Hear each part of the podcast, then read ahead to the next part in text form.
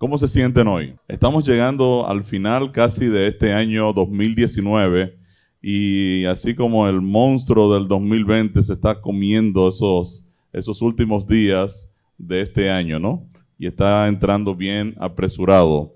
Estamos muy contentos, le estamos dando muchas gracias a Dios por sus múltiples bendiciones, por cómo también ha dirigido todo lo que estamos haciendo y llevando a cabo a través de nuestro programa de discipulado. Y yo estoy muy contento esta mañana de estar aquí con ustedes. Me falta mucha gente hoy en la iglesia. Yo sé que Marilyn me pidió permiso y me llamó y me dice, mire, yo voy a estar con el pastor Gerardo por allá, pero me faltan todavía algunas personas. Pero de todas maneras estamos muy contentos de que hemos llegado a prácticamente el final del año y hemos desarrollado una gran, una gran cantidad de proyectos evangelísticos. Voy a pedirles sencillamente que ustedes inclinen su rostro donde están. Yo me voy a presentar ante el Señor y vamos a hablar un poquito de cuál es el llamado de Dios para nosotros para este nuevo año en el 2020 y qué tiene que ver nuestro llamado con la misión de la iglesia. Oramos. Bendito Dios, Padre Celestial, oh Señor, en esta hora que vamos a tocar tu palabra, vamos a analizarla, Queremos pedirte, oh Señor, que tu Santo Espíritu se mueva en medio nuestro. Que tu palabra, oh Dios, nos anime, nos confronte, nos ayude a entender que cada uno de nosotros tiene un llamado especial de parte tuya y que ese llamado está íntimamente relacionado con la salvación de un mundo que perece. Queremos pedirte, oh Dios, que en esta hora tú nos dirijas y que tu palabra, oh Señor, llegue hasta nuestros tuétanos, hasta nuestros pensamientos y los pueda transformar, los pueda cambiar. Estos favores te los pedimos sin mérito a nosotros, sino en el nombre de Jesús. Amén. Amén.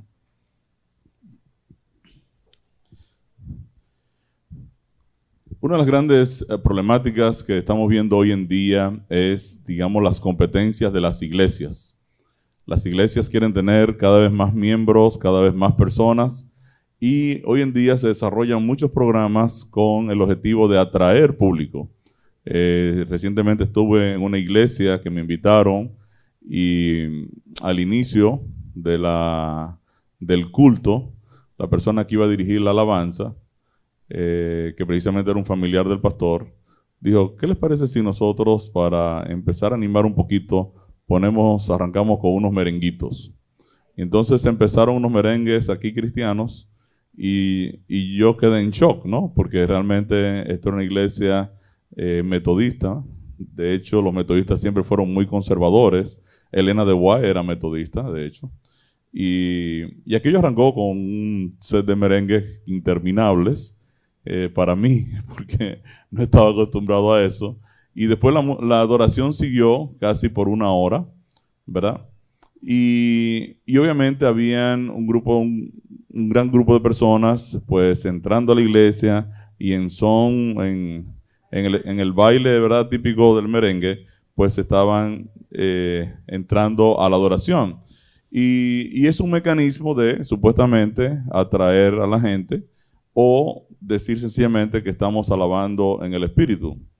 Me pareció muy curioso porque el pastor decía que eh, le parecía tan interesante, ¿verdad? Que su iglesia estuviera tocando los merengues que él entiende que cuando los dominicanos lleguen al cielo, con toda esa música aburrida de, todos los otros países del mundo, que se va a notar muy obvio cuando nosotros lleguemos al cielo a alabar al Señor con merengues, y entonces eso se va a sentir muy bien.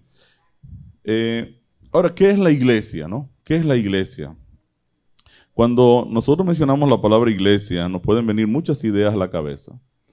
Eh, iglesia, eh, yo puedo pensar en un grupo de gente, Puedo pensar en un edificio, una estructura, eh, departamentos, cargos, pastores, ancianos, diáconos, líderes, cultos, juntas de iglesia, programas y definitivamente la financiación de todo aquello a través de, de diezmos, ofrendas, entre otras cosas. Puedo también pensar en programas de evangelismo, puedo pensar en escuelas sabáticas, jóvenes, predicación, adoración, enseñanza, niños, ministerios, administración. Yo puedo pensar, cuando pienso en una iglesia, en toda una estructura bastante compleja. Ahora, la definición bíblica de iglesia viene de una palabra griega que es eclesía. ¿Qué qué cosa? Eclesía. Y la definición de eclesía es un conjunto de personas que fueron llamadas a salir y salieron. Un conjunto de personas que, que fueron llamadas a salir y salieron.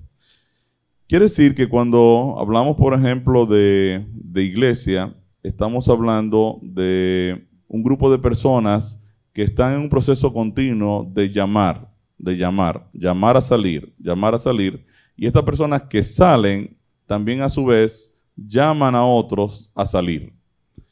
Eh, la misión de la iglesia está muy bien definida, por ejemplo, por Marcos 16, 15 y 16, donde la palabra de Dios dice, y les dijo, Jesús está hablando, le está hablando a sus discípulos, Marcos 16, 15 y 16, id por todo el mundo y predicad el Evangelio a toda criatura. El que creyere y fuere bautizado será salvo. Quiere decir que la definición de eh, la misión de la iglesia es muy clara en la Biblia. Nosotros estamos llamados a predicar el Evangelio a todas las personas que nos rodean. Mateo 28, 18 al 20 aclara un poquito más esa misión y Jesús le dice a los discípulos, toda potestad me es dada en el cielo y en la tierra, por tanto, id y haced discípulos a todas las naciones, bautizándolos en el nombre del Padre y del Hijo y del Espíritu Santo, y enseñándoles que guarden todas las cosas que os he mandado, y aquí yo estoy con vosotros todos los días hasta el fin del mundo. Amén. Ahora, entonces, ¿qué es la iglesia? ¿Quién es la iglesia? ¿Qué define que la iglesia sea iglesia? La iglesia es el cuerpo colectivo de creyentes y esta ya fue sembrada por Cristo. Hoy está muy de moda el término de plantación de iglesias. Hay personas que tienen la idea de venir a un sitio, a una comunidad donde no hay una iglesia, y entonces un grupo de creyentes vienen, empiezan un programa, ya sea eh, familiar, ya sea juvenil, ya sea de las necesidades que puede tener esa comunidad particular, eh, y entonces empezar ahí a hacer un trabajo de atraer personas entendiendo las necesidades de la comunidad y entonces tratar de plantar una iglesia. Ahora, la iglesia en realidad eh, se puede plantar o no se puede plantar, quizás sería una de las grandes preguntas que uno podría hacerse dentro de esta dinámica hoy en día de plantación de iglesias.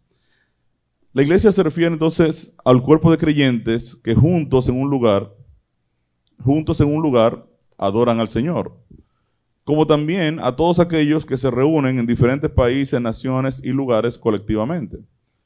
La iglesia es iglesia cuando por lo menos dos o tres personas se reúnen para adoración espiritual al Dios verdadero y comparten la verdad de Dios.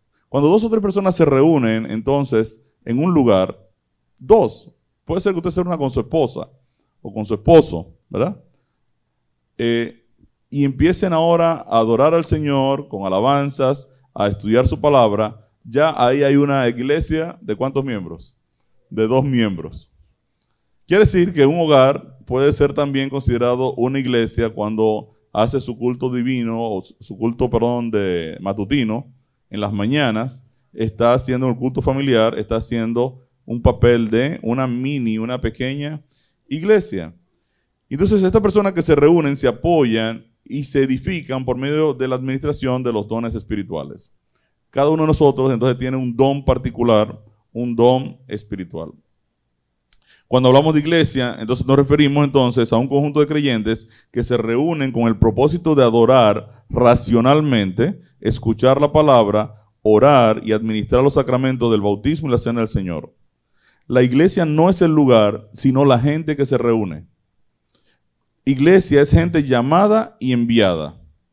Nosotros no vamos a la iglesia o no venimos a la iglesia. Nosotros somos la iglesia. Amén. Y eso es un tema bien interesante porque muchas veces nosotros pensamos que yo soy miembro de tal iglesia o soy parte de tal iglesia, cuando en realidad yo soy la iglesia. Yo soy iglesia. Y cuando me reúno con ustedes, estamos entonces reuniéndonos colectivamente, un grupo de creyentes para adorar a Dios, ya somos una iglesia. Cuando nosotros hablamos entonces de adorar al Señor en, en un conjunto, ¿verdad? Y, para, y presentar la verdad o analizar la verdad de Dios, estamos hablando entonces de, de cosas muy interesantes porque realmente Dios nos hizo a nosotros un llamado. Jesús dijo que la condición del mundo antes de la segunda venida iba a ser un poco caótica. Si nosotros buscamos Mateo 24, 37 39, nos vamos a dar cuenta que el mundo justo antes de la venida del Señor sería similar a los días de Noé. ¿Similar a qué? Pero si me voy a Génesis 6.5, me voy a dar cuenta cómo era el mundo antes de los días de Noé o en los tiempos de Noé. Dice Génesis 6.5, estoy leyendo una versión un poquito más moderna. Y el Señor vio que era mucha la maldad de los hombres en la tierra y que toda intención de los pensamientos de su corazón era solo hacer siempre el mal. ¿Hacer qué? Siempre el mal. O sea, la condición de la humanidad justo antes de los días de Noé era que hacer qué cosa? El mal. Fíjense que Génesis 6, 11 al 12, miren qué dice el texto. Lo voy a leer en la, en la Biblia latinoamericana. Dice, y la tierra se había corrompido delante de Dios y estaba la tierra llena de violencia, profanación, violación de derechos, ira, agresiones y deseo de poder. Y miró Dios a la tierra y aquí que estaba corrompida porque toda carne había corrompido su camino sobre la tierra. ¿Era una situación caótica o no era caótica en esos tiempos? ¿Y estamos viendo esa situación hoy en día? La estamos viendo igual. Y estamos viéndola incluso con miembros de la iglesia. Tenemos miembros de la iglesia que mienten, que engañan, que profanan, que violan los derechos, que eh, adulteran, que están solo interesados en su beneficio personal. O sea, nosotros estamos viendo, no solo fuera de la iglesia, sino también dentro de la iglesia, una situación de violencia, una situación de, de agresión, de violación de derechos, como dice el texto aquí en esta versión. Quiere decir que el mundo entonces está en un momento, en un momento de su historia que es muy parecido a lo que pasaba en los tiempos de Noé. Lucas 17, 28 señala que la condición del planeta sería también como Sodoma en los días de Lot. Y yo me sorprendo cada día más lo que está pasando con el tema del homosexualismo y la del lesbianismo y, los derechos. Y, los únicos que tienen derecho en este mundo son los LGBT. Nadie más tiene derechos. O sea, nadie tiene el derecho de decir, yo no, te, yo no quiero compartir el derecho tuyo, yo tengo el derecho mío, ¿cierto? O sea, cuando hablamos de derechos humanos, pues se respetan los derechos de, todos de todos los seres humanos. Esta comunidad entiende que ellos son los únicos que tienen derecho hoy en día. Y están encontrando entonces apoyo político para promover entonces un problema que 30 años atrás se consideraba que era, un, que era una enfermedad psiquiátrica. Entonces, lo que se consideraba hace un tiempo atrás como un problema de conducta, una desviación de la conducta moral, hoy está legalizado y hoy se habla de tener, brindarle derechos. No es que vamos a, a discriminar a los seres humanos por ser seres humanos, pero si usted tiene un problema, si usted roba o usted miente o usted engaña, usted tiene un problema. Un problema moral. Y la Biblia dice que si usted se desvía sexualmente, también tiene un problema moral. Entonces, hoy en día, el mundo está exactamente en la misma condición que Jesús dijo que iba a estar. Como en los días de Noé, como en los días de Lot. Ahora, la lectura bíblica de hoy, Mateo 24, 14, dice que el evangelio del reino iba a ser predicado en todo el mundo por testimonios a todas las naciones y entonces vendría el fin. Quiere decir que si la condición del mundo está en una situación tan caótica y es la condición del mundo justo antes de la segunda venida de Cristo, pues es obvio que ahora debe surgir, ¿qué cosa? Una predicación del Evangelio que tiene que arropar al mundo entero. Porque estamos cerca del tiempo del fin. Y yo como cristiano tengo que saber si yo estoy más del lado de la condición del mundo o sencillamente yo estoy verdaderamente actuando como Cristo actuó. Quiere decir que nosotros como iglesia tenemos entonces un gran reto. ¿Cuál es el reto? Predicar el Evangelio. Predicar el Evangelio. ¿Por qué es el reto? Porque estamos viviendo en el tiempo ya en el que las señales o las condiciones que el mundo iba a tener para la venida de Cristo se están dando. Entonces es interesante porque uno de los problemas serios que estamos viendo hoy en día dentro de la comunidad cristiana es el no compartir el Evangelio de Dios. Y hemos tratado desde nuestro programa de regalo de Dios, desde esta iglesia, pues desarrollar un programa bastante, eh, digamos, apasionado de predicación del Evangelio a través de grupos pequeños. En julio de 2013 salió un estudio, un estudio de Barna sobre las 12 razones principales de por qué las personas no comparten su fe. 12 razones por las cuales las personas no comparten su fe. Y la primera dice, temor de ser ridiculizado, desaprobado y perseguido por el mundo, en especial por aquellos que tienen autoridad sobre nosotros, los padres, los cónyuges y los jefes. Quiere decir que una de las razones por las que las personas no comparten su fe es porque tienen temor de ser ridiculizados, de ser burlados. La segunda razón, dice el estudio de Barna, es que no se sienten calificados. Por alguna razón ellos no se sienten calificados para compartir el Evangelio. Una tercera razón es querer conservar sus trabajos. Tienen miedo de perder sus trabajos y dicen, si yo hablo aquí la boca, seguro me van a votar. Entonces, mejor no digo nada. Una cuarta razón es complacencia, falta de compasión, falta de pasión y holgazanería. Esa es una cuarta razón. La quinta razón, excesiva preocupación por ser políticamente correcto. Yo no quiero ofender. Yo entiendo que si comento algo a, mi amigo, a mi pareja, a mi vecino, entonces el tipo se puede ofender. Entonces yo voy a ser político y mejor no le comento nada. La sexta razón es por estar influenciados por una cultura mundana. ¿Estar qué? Influenciados por una cultura mundana. Séptima razón, falta entrenamiento y no saber cómo compartir el Evangelio. Octava razón, el sentimiento de no ser cristianos fuertes con una fe sólida. Novena razón, Pocas personas creen en lo que ellos dijeron que creían. La décima razón, por abrazar creencias falsas. Las personas no pueden compartir el Evangelio porque sencillamente no, no lo entienden, no lo conocen. Han abrazado un conjunto de creencias falsas y no tienen forma de presentar entonces la verdad. El número 11 es que no conocen ni bien ni con claridad del Evangelio. Y una de las razones de las que hemos tratado de empujar muy fuerte el plan de Dios, su mayor regalo, es para que las personas vuelvan de nuevo a entender la visión de Dios, cómo Dios salva al pecador.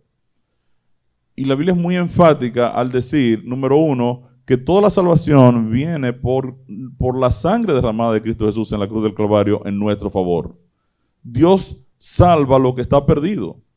Y si toda la humanidad ha pecado y toda la humanidad se encuentra perdida, pues obviamente tú no le pides a una persona que está perdida que se salve o que salga. Es como que mi hijo cayó en la selva del Amazonas. Y ahora yo digo, bueno, cuando él salga a lo claro, entonces yo voy y lo busco. Pero resulta que él está como perdido.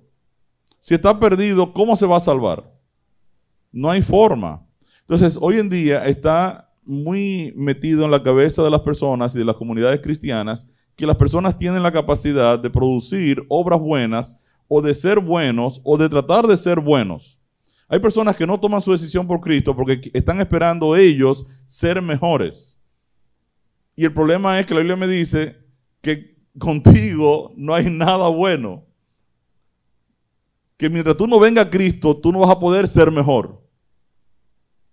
Entonces yo tengo que entender lo que Jesús hizo por mí en la cruz del Calvario, tomar mi decisión de bautizarme y ahora Dios coloca el Espíritu Santo a morar en mi vida para el Espíritu Santo producir entonces un cambio de mi naturaleza, un cambio de mi carácter y colocar el carácter de Cristo a morar en mi vida.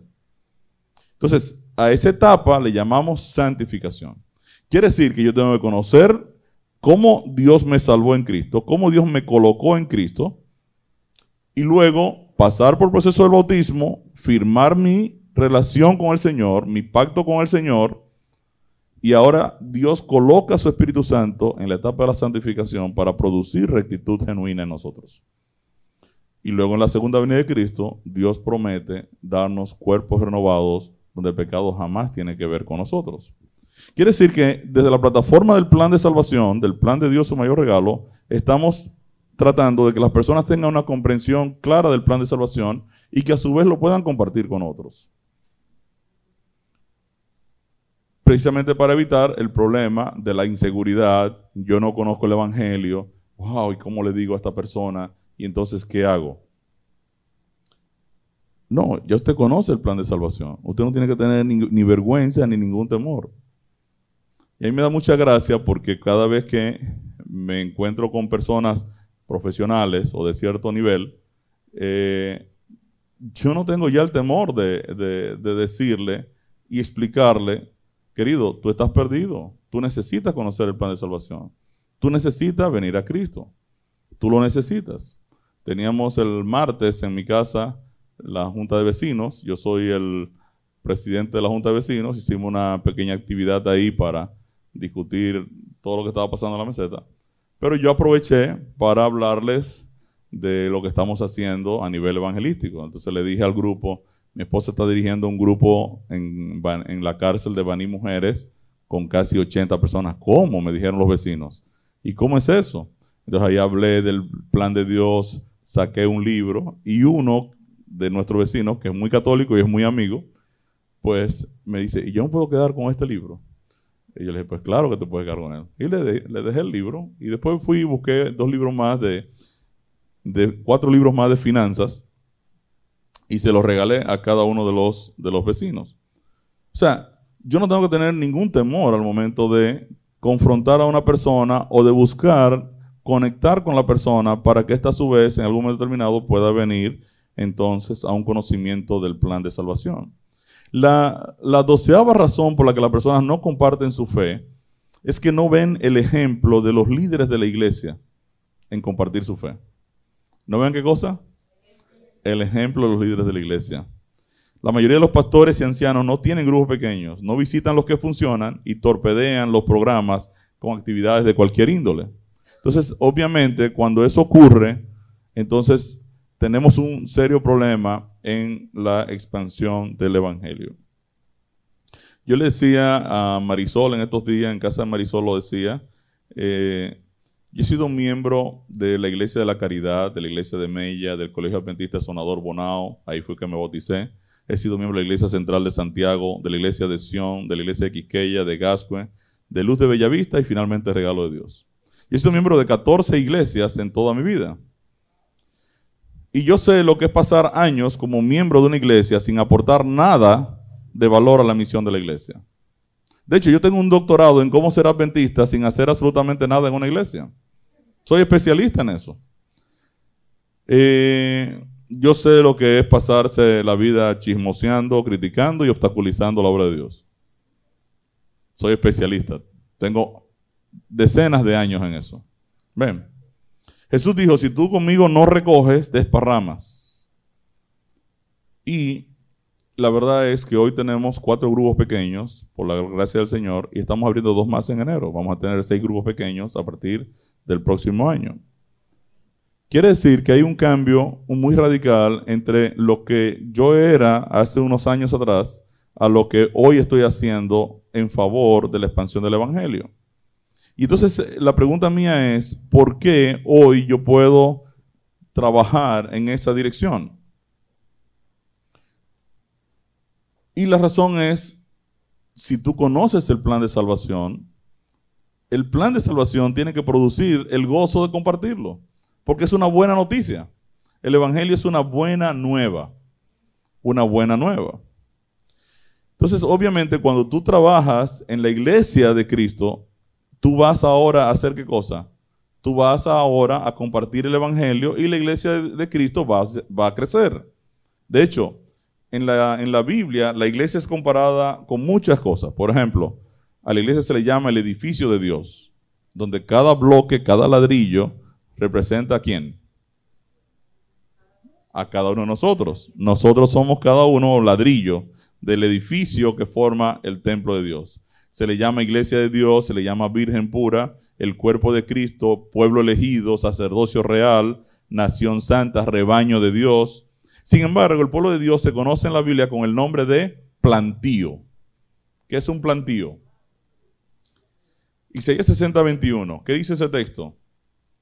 Dice, y tu pueblo, todos ellos serán justos, para siempre heredarán la tierra, renuevos de mi plantío, obra de mis manos para glorificarme.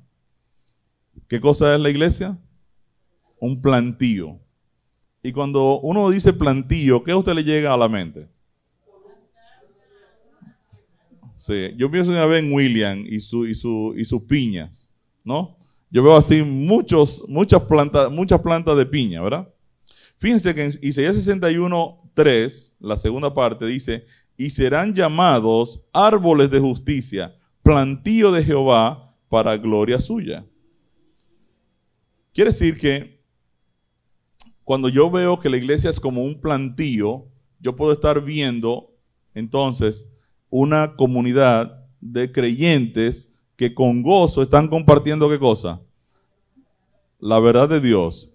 ¿Y por qué comparten la verdad de Dios? ¿Qué logran con eso? La gloria. Dice, serán llamados árboles de justicia plantíos de Jehová para gloria suya. ¿Para gloria de quién? De Dios.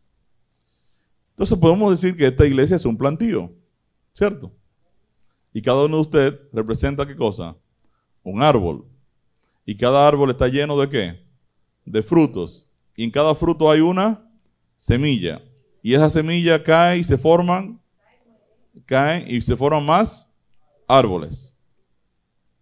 Ahora le voy a dar un dato de estadística, de estadística, perdón. Diariamente, diariamente nacen en República Dominicana 580 niños. ¿Cuántos niños nacen diariamente aquí? 580. No se olvide ese dato, 580. Quiere decir que en un año eso representan 218 mil nuevos niños que nacieron. 218 mil cada año. Si cada año eh, nacen 218 mil personas, a 12 personas por grupo pequeño, tendríamos que manejar 17.700 grupos pequeños para alcanzar esas 218 mil personas que nacen cada año. ¿Cuántos grupos pequeños? 17.700 grupos pequeños para abarcar todo el país. Si nos referimos solo a la capital, que probablemente maneja el 30% de la población nacional, esto representaría solo en la capital 5.310 grupos pequeños. Eh, Henry. ¿Cuántos grupos pequeños que tú estás manejando, Henry? Tres. Cuatro. Ya. Ok. Entonces te faltarían como 5.308 por ahí, más o menos, para alcanzar. Correcto. 85 personas por iglesia, a 85 personas por iglesia, se requerirían 2.500 templos por año.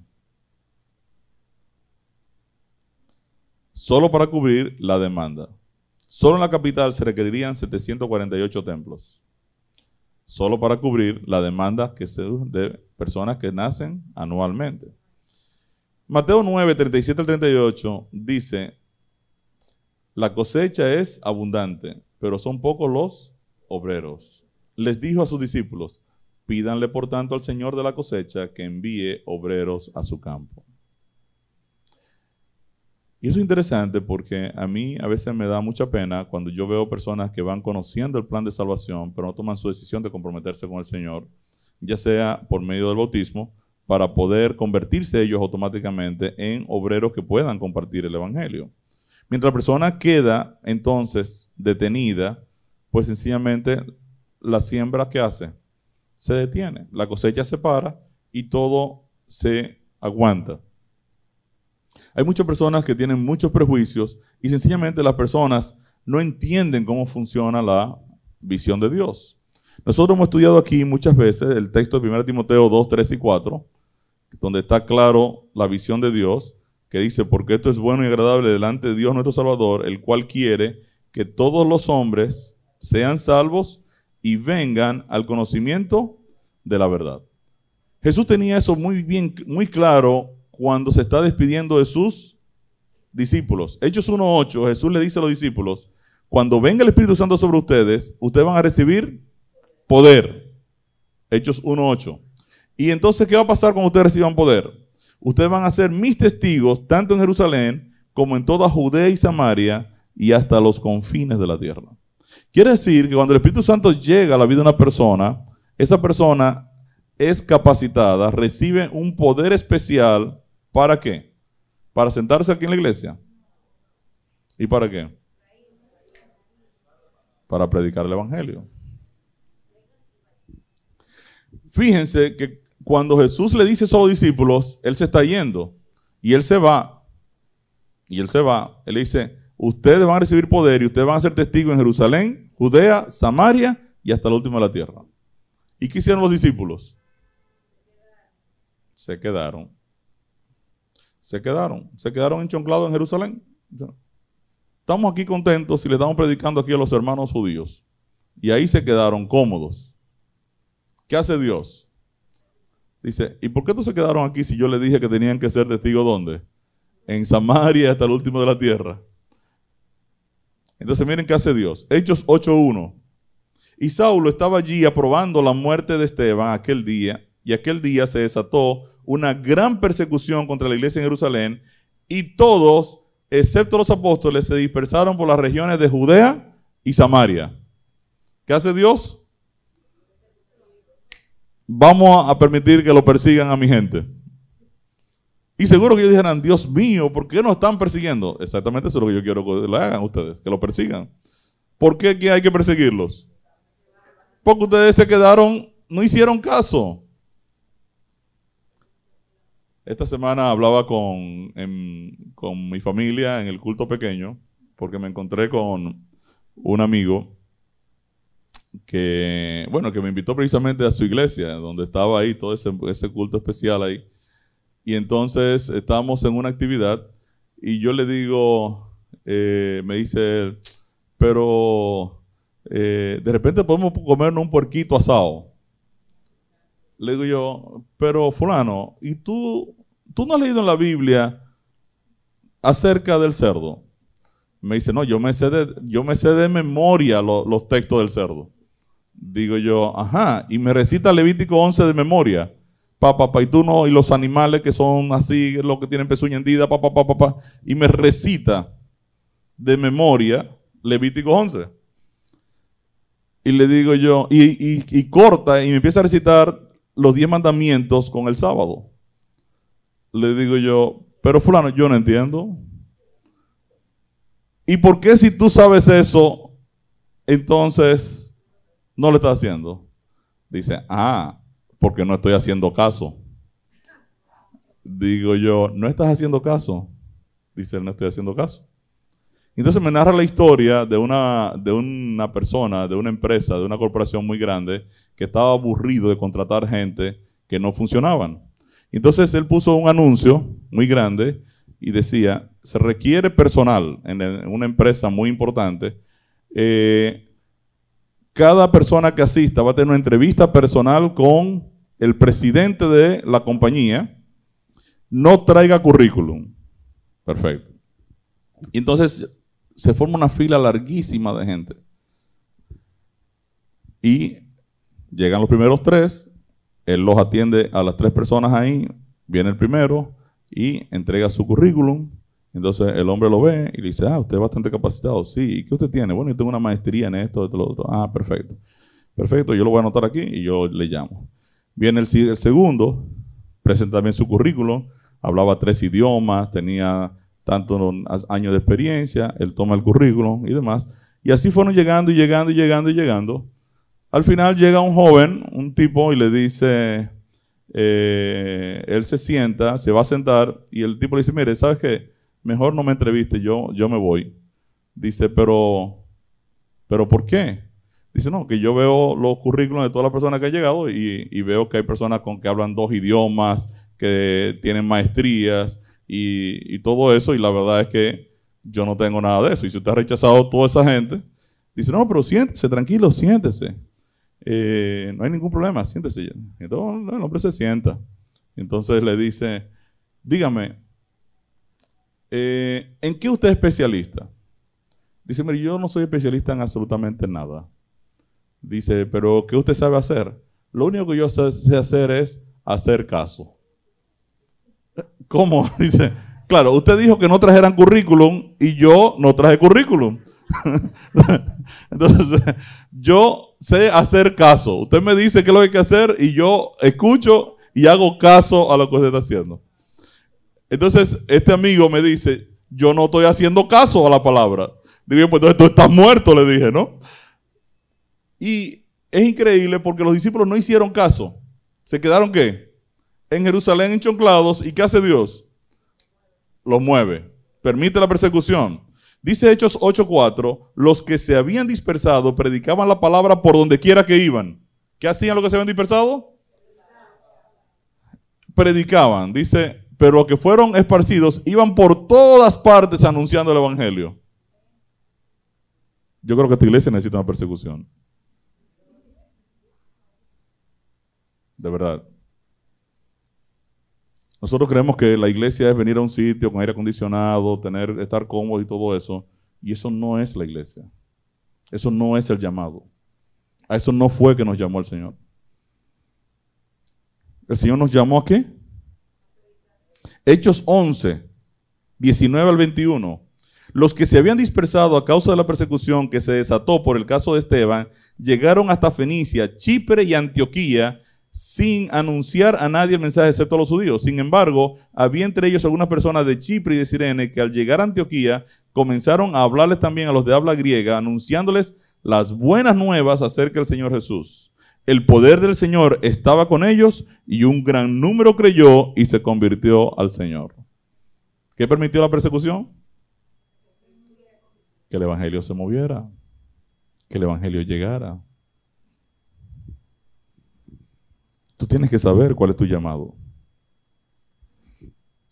Efesios 1.8, el apóstol Pablo le dice a la iglesia de Éfeso, alumbrando los ojos de vuestro entendimiento para que sepáis cuál es la esperanza a que Él os ha llamado y cuáles las riquezas de la gloria de su herencia a los, en los santos.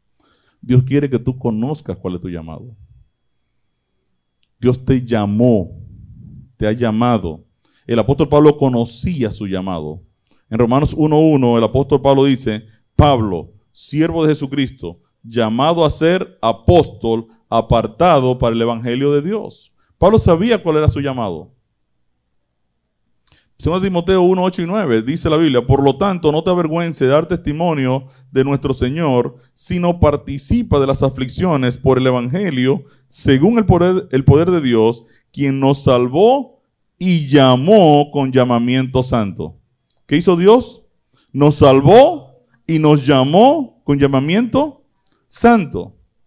Romanos 8:28 dice, y sabemos que a los que aman a Dios, todas las cosas les ayudan a bien. Esto es, a los que conforme a su propósito son llamados. Hebreos 3, 1 y 2.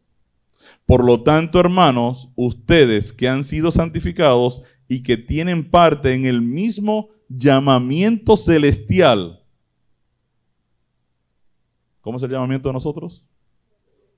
Celestial. Consideren a Jesús apóstol y su sacerdote de la fe que profesamos. Dice Hebreos 5, 4 al 5, y nadie toma para sí esta honra sino el que es llamado por Dios. ¿Cuál es tu llamado? Dios hace dos llamados. Dios hace primero un llamado para salvación. Según Tesalonicenses 2, 13 y 14, dice el apóstol, Pero nosotros debemos dar siempre gracias a Dios respecto a vosotros, hermanos amados por el Señor, de que Dios os haya escogido desde el principio para salvación. ¿Para qué te escogió Dios desde el principio? Mediante la santificación por el Espíritu y la fe en la verdad, a lo cual os llamó mediante nuestro Evangelio. ¿Cómo Dios te llama? Por medio del Evangelio. El primer llamado que Dios hace es un llamado a salvación un llamado a santificación por medio del Evangelio. 1 Timoteo 6:12, el apóstol Pablo dice, pelea la buena batalla de la fe, echa mano de la vida eterna, a la cual asimismo fuiste llamado, habiendo hecho la buena profesión delante de muchos testigos. El apóstol Pablo está diciendo a Timoteo, Timoteo, tú fuiste, ¿qué cosa? Llamado. ¿A qué fuiste llamado? A tener vida eterna y hizo esa buena profesión delante de muchos testigos. En otras palabras, fue bautizado delante de muchas personas. Entonces, el primer llamado que Dios hace es un llamado a salvación. El segundo llamado que Dios hace, el segundo, es un llamado a salvar a otros.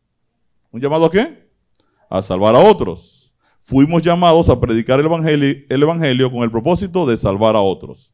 Primera de Pedro 2.9, ¿qué dice? Usted es un texto muy conocido. Mas vosotros sois no. Linaje escogido, real sacerdocio, nación santa, pueblo adquirido por Dios, para que anunciéis las virtudes de aquel que os llamó de las tinieblas a su luz. Entonces, qué usted ha sido llamado? A anunciar las virtudes. Marcos 6, 7. Después llamó a los doce. ¿Qué hace Jesús? Llamó a los doce a los doce y comenzó a enviarlos de dos en dos y les dio autoridad sobre los espíritus inmundos. Entonces es interesante porque yo pienso que eh, uno de los problemas que tenemos hoy en día es que no estamos entendiendo cuál es nuestro llamado. Yo tengo que saber a qué Dios me llamó. Entonces, Dios me llamó a salvación y me ha llamado a salvar a otros. Entonces existen dos clases de creyentes, el creyente pasivo y el creyente activo. El creyente pasivo es el creyente que no hace absolutamente nada. El que tiene un doctorado como el que yo tenía, ¿cierto? Eso es un doctorado en no hacer nada. Doctorado, ¿y qué te viene a la iglesia? A nada. ¿Y cuál es su plan? Nada.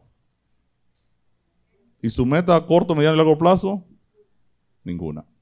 Entonces, ah, ¿Y qué usted quiere lograr? No, yo, yo quiero llegar a la, a la celestial. ¿Haciendo qué? Haciendo nada. Ah. La iglesia primitiva no hacía otra cosa que proclamar el Evangelio.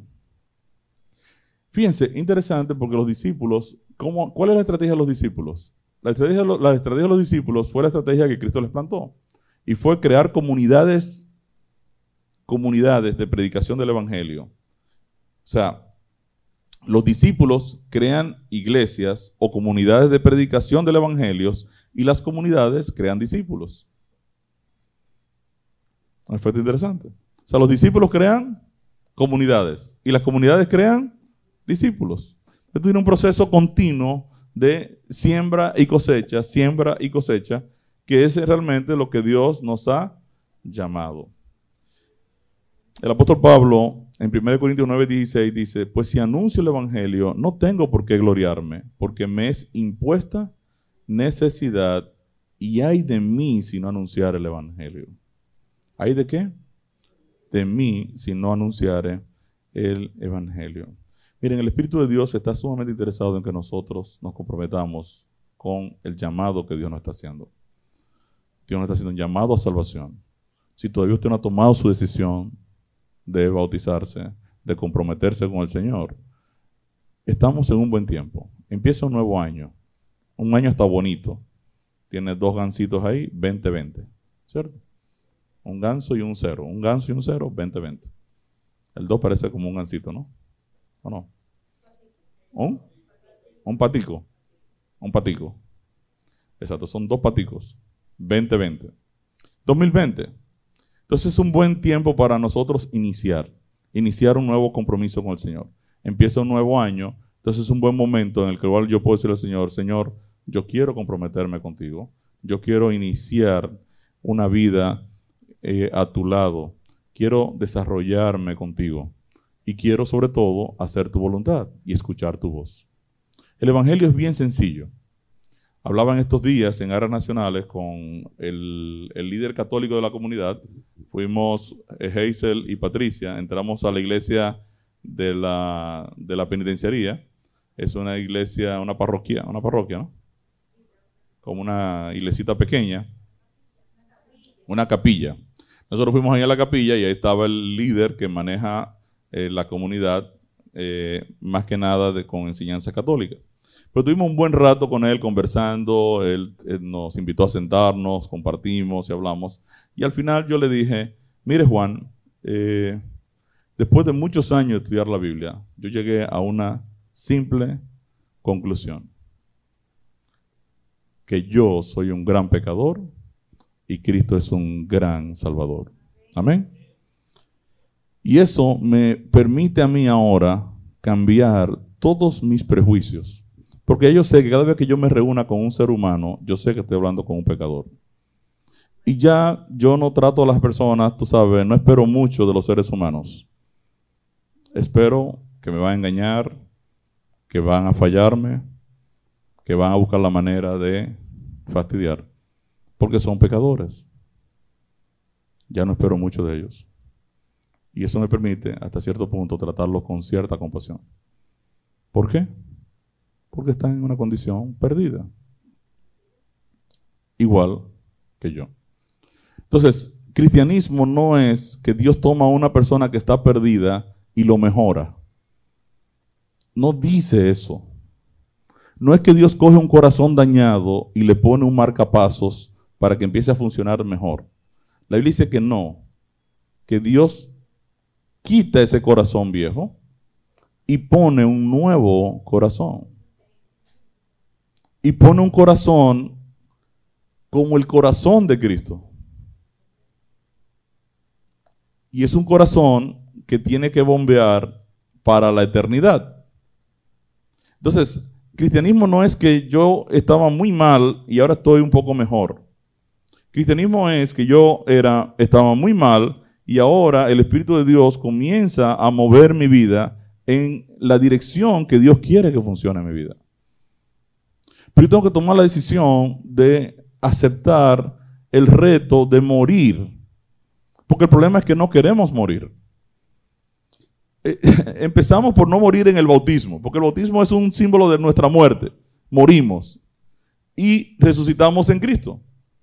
Entonces el primer, el primer reto que tenemos es nosotros decidir morir de verdad y decidir que Dios cambie el corazón de Ricardo y ponga otro corazón, ponga otra mente, ponga la mente de Cristo. Eso es el Evangelio. Y eso hay que decírselo a las personas, porque todavía los seres humanos tienen expectativas de ellos mismos, de que ellos pueden mejorar, que pueden ser más buenos. Y la Biblia te dice, eso no va a suceder porque lamentablemente tú eres pecador. Tu vieja naturaleza está ahí y hay que removerla. Y eso solo lo puede hacer el Espíritu de Dios. Entonces, yo tengo que saber cuál es el llamado que Dios me hace a salvación. Dios me hace un llamado a un cambio de naturaleza. A quitar al viejo Ricardo y poner el carácter de Cristo a morar en mi vida. Y yo tengo que tener eso tan claro para poder enseñárselo a otros. Yo le decía a este señor, a Juan, Juan, ya no se trata de qué tan bueno yo puedo ser o qué tantas cosas yo voy a hacer para agradar a Dios, porque no lo voy a lograr. Si no se trata lo que dice el apóstol Pablo en Gálatas 2.20, que dice, con Cristo estoy juntamente crucificado y ya no vivo yo, mas vive Cristo en mí. Y lo que ahora vivo en la carne, lo vivo por la fe en el Hijo de Dios que se entregó a sí mismo por mí. Y él está hablando a una persona que viene de una formación donde la salvación es por méritos, por esfuerzos personales, por obras. Y le estoy diciendo, no se trata de ti, se trata de Cristo, se trata de Dios y se trata de que Dios quiere cambiar nuestro corazón. Entonces es un buen momento de fin de año para nosotros tomar decisiones bien radicales. La decisión primero de morir. Señor, necesitamos morir. Mata al viejo Ricardo. Mátalo. Mata a la vieja Hazel. Mata a los viejos hijos míos. Y pon el Espíritu de Dios a dirigir nuestras vidas. Empecemos por nosotros mismos. Las decisiones que tenemos que tomar, tenemos que tomarlas. No dilates tu salvación eterna. No juegues con eso. Dios no ha estado jugando nunca con tu salvación eterna ni con la mía. Todo lo que Dios ha dicho aquí en su palabra lo ha dicho seriamente. Lo único que tenemos que hacer, hacer caso. Entonces, empecemos haciendo caso en este 2020.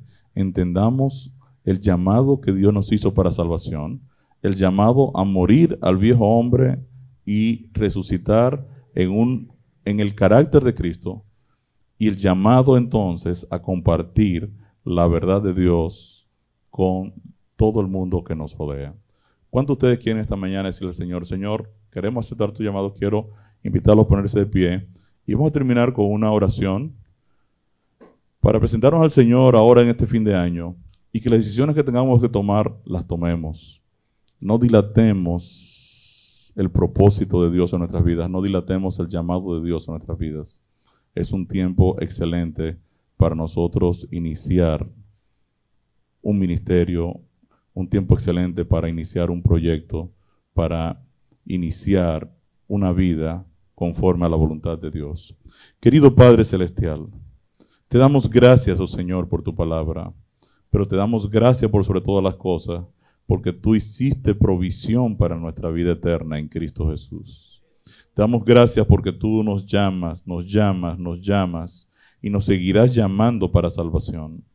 Las personas que en esta iglesia todavía no hayan tomado su decisión por ti, oh Señor, que no se hayan comprometido contigo, Padre, dales fortaleza, llénalas de tu Santo Espíritu para que puedan tomar la decisión de comprometerse contigo.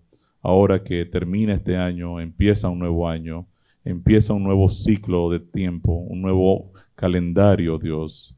Queremos pedirte que tú nos ayudes y los ayudes a esas personas que todavía no se han bautizado, no han tomado su decisión por ti, no se han comprometido contigo, a que ellos puedan tomarla, oh Señor, antes que sea demasiado tarde.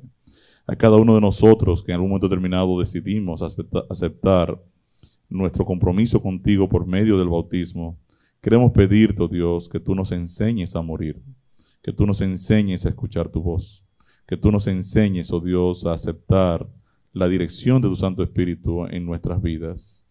Que si hay problemas de engaños, de mentiras, de, de fraudes, de adulterios, de fornicaciones, de problemas, de pecados ocultos en esta iglesia, y no solo en esta iglesia, regalo de Dios, sino en tu iglesia a nivel mundial, oh Dios, que tú puedas llamar a cada pecador a un arrepentimiento genuino, a un arrepentimiento a morir al viejo hombre, a la vieja naturaleza, para que tu Santo Espíritu pueda obrar en la vida de un ejército que ha decidido aceptar el llamado a salvación y vida eterna.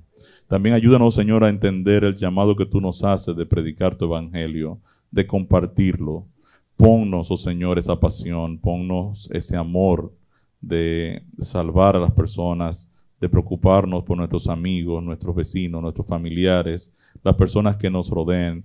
Danos palabras sazonadas con sal para poder, oh, oh, Señor, empatizar con las personas que amamos, para que ellos puedan también conocer tu evangelio y puedan entregar sus vidas a ti antes que sea demasiado tarde. Oh Señor, acepta esta plantación, acepta este plantío Acéptanos como árboles frescos, abundantes de frutos, que estamos comprometidos contigo porque estamos conectados con el agua viva de Cristo Jesús. Ahora acompáñanos, oh Señor, a nuestros hogares con el gozo de saber que hemos aceptado tus dos llamados, el llamado a salvación y el llamado a compartir tu salvación. Estos favores te lo pedimos en el nombre de Jesús. Amén.